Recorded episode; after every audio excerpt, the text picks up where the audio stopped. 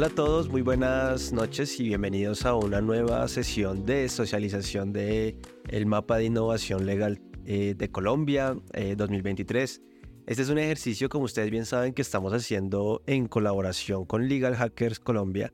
En este caso, pues, eh, tenemos una nueva invitada, una nueva invitadísima más bien. la voy a poner por aquí para que la, ya la puedan ir viendo.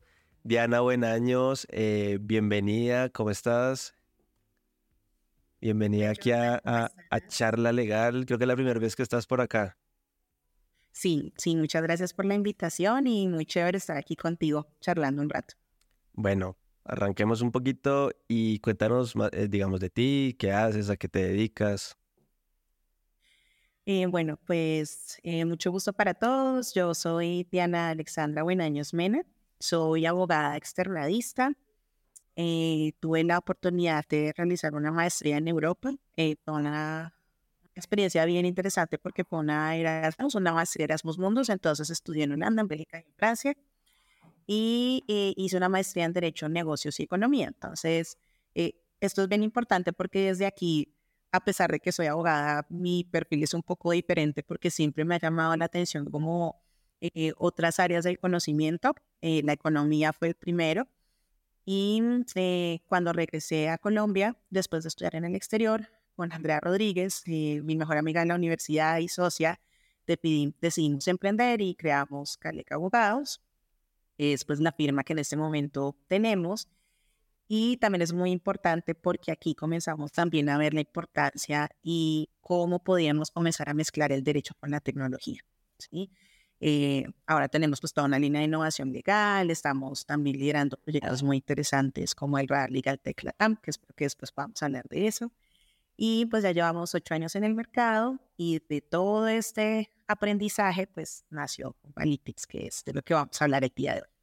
Bueno, cuéntanos un poquito cómo nace. Yo creo que más o menos sé por dónde, por dónde va la cosa y me imagino que en algún momento que te fuiste a hacer tus estudios, eh, eh, tuviste que hacer tu proceso de convalidación de título aquí en Colombia. Me imagino que te diste cuenta de los muchos problemas que, que ha habido y que siguen, que siguen existiendo aquí para ese proceso, ¿no? Para miles de profesionales que se van a hacer sus estudios afuera.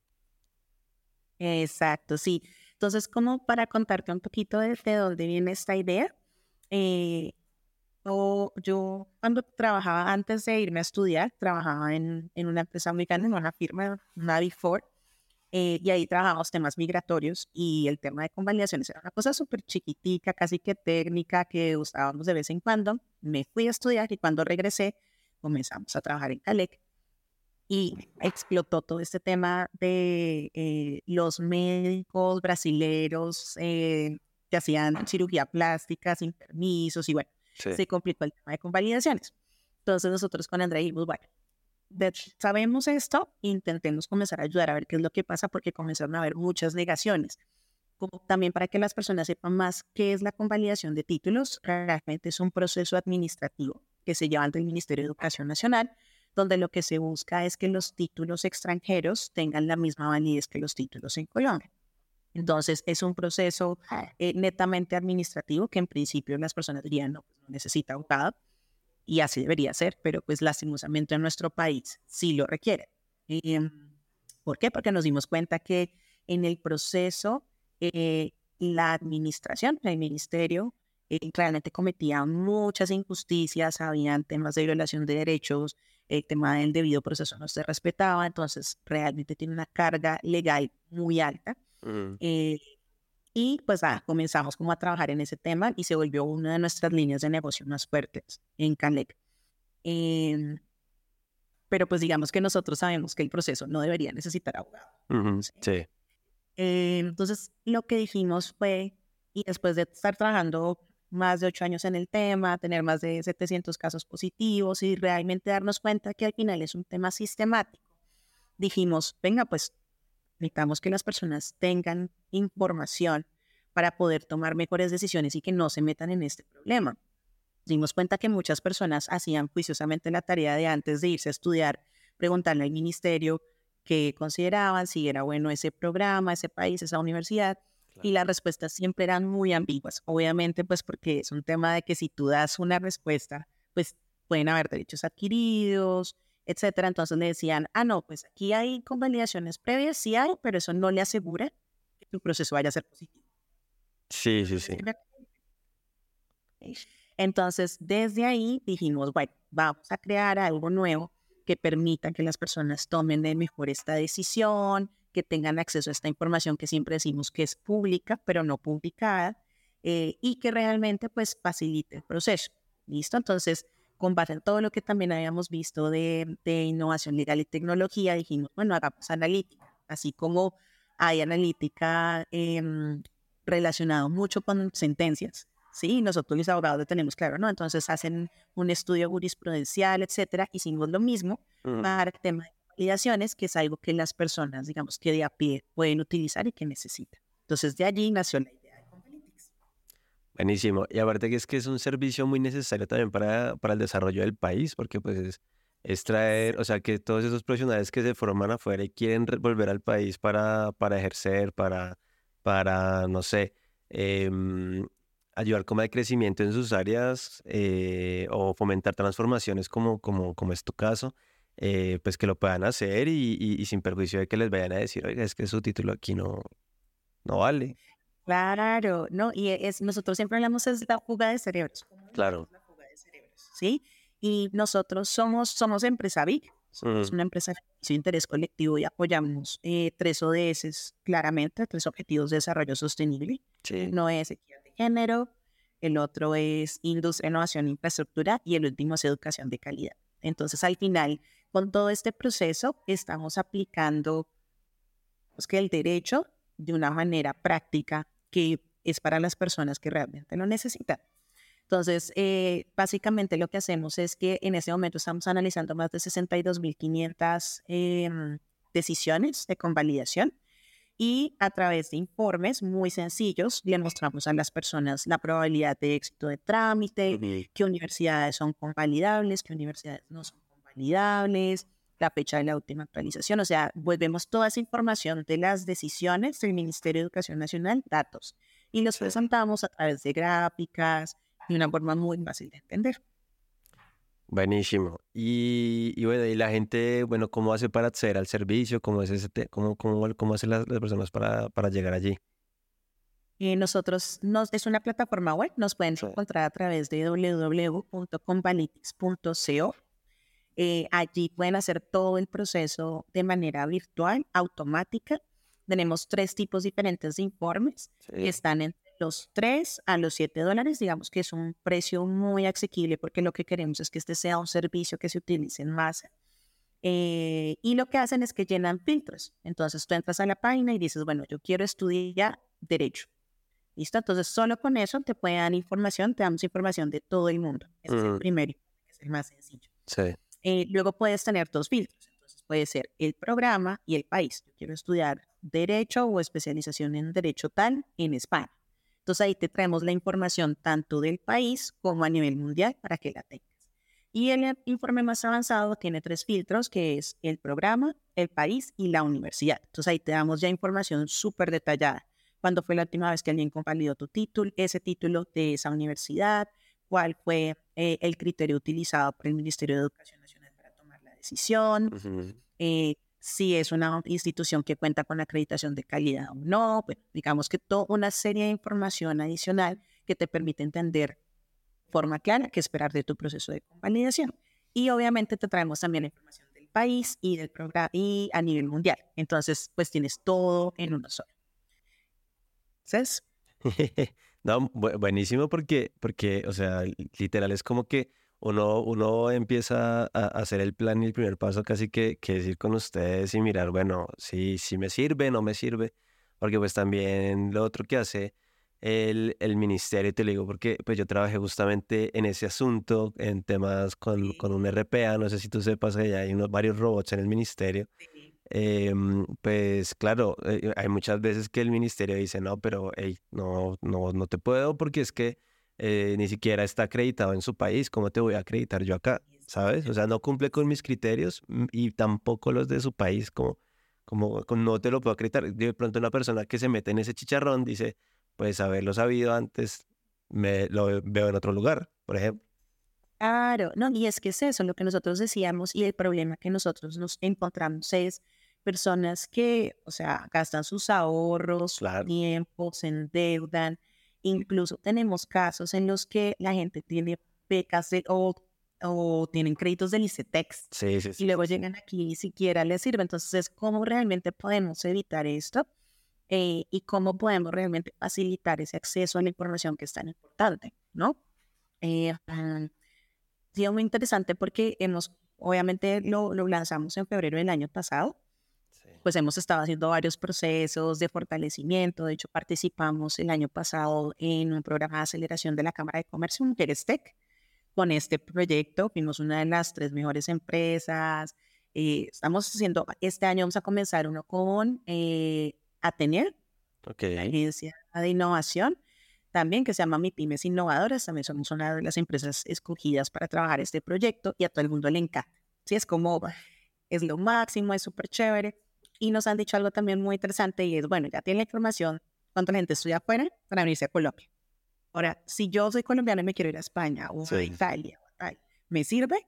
Entonces es como, denos un momentico, pero para allá vamos. O sea, estamos trabajando para que realmente sea lo que nos permita o facilite la movilidad educativa a nivel mundial.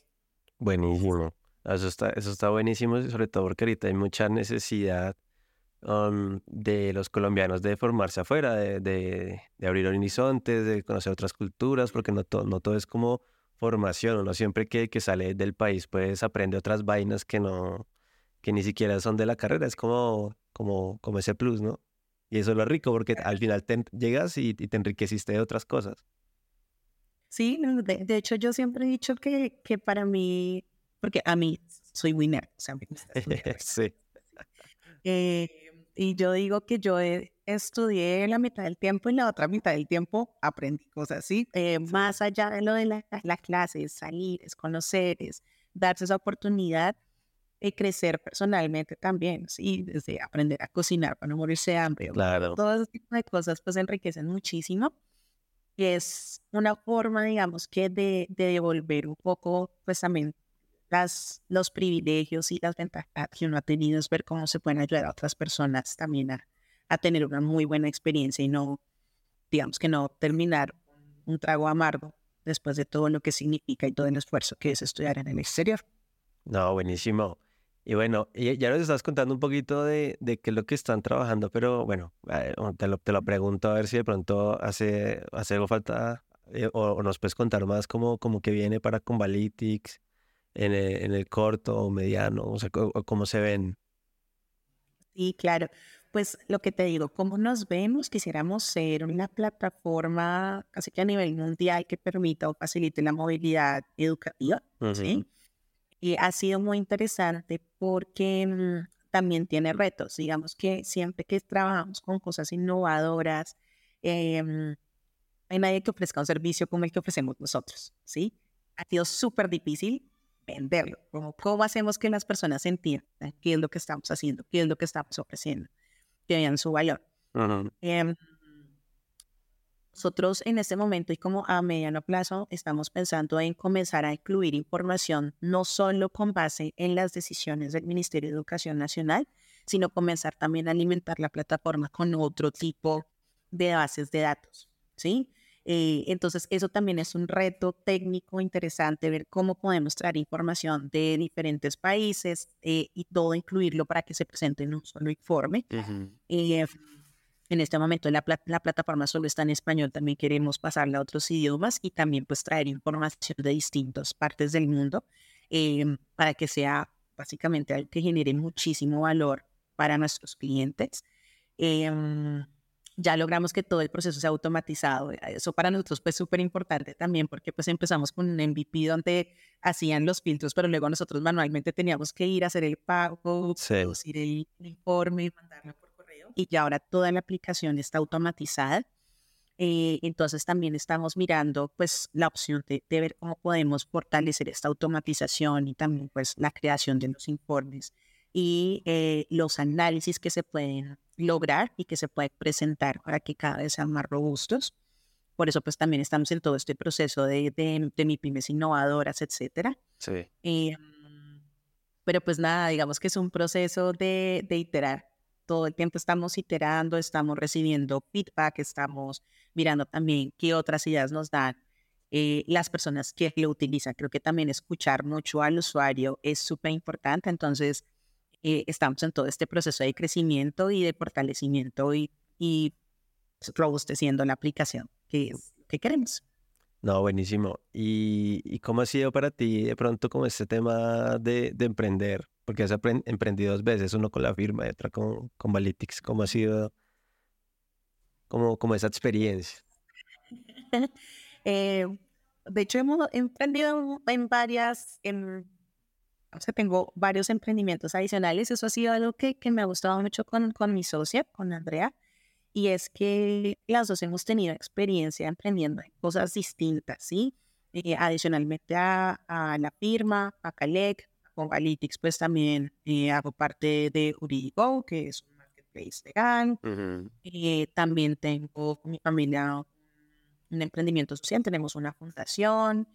Eh, digamos que ha sido muy interesante y, y, si me preguntas sobre emprender, lo que yo te diría es, ¿vale la pena? Es difícil, o sea, las personas creo que romantizan mucho el emprendimiento. Es como, no, emprendes, sé tu propio jefe y serás feliz. No, pues eso tiene muchas ventajas, pero también viene cargado de muchas responsabilidades. Eh, es muy satisfactorio cuando logras ver tus proyectos en la realidad, cuando puedes comenzar a generar empleo para otras personas, cuando uh -huh. realmente, y empleo de calidad. Sí, sí, sí. Eh, como te decía, yo empecé trabajando en una firma muy grande y yo, pues, yo decidí no volver a la firma porque decía, yo quiero vivir hasta las 3 de la mañana todos los días claro. en la oficina. Salía a las 3 y regresar a las 8. Y también pues intentamos que las personas que trabajen con nosotras tengan, digamos que ese ese balance, eh, porque pues es importante, ¿sí? Entonces es cómo podemos hacer las cosas mejores con base en las herramientas, con base en lo que aprendemos y cómo podemos compartir pues, todo nuestro conocimiento eh, para el beneficio de más personas. Entonces, emprender es una, una montaña rusa.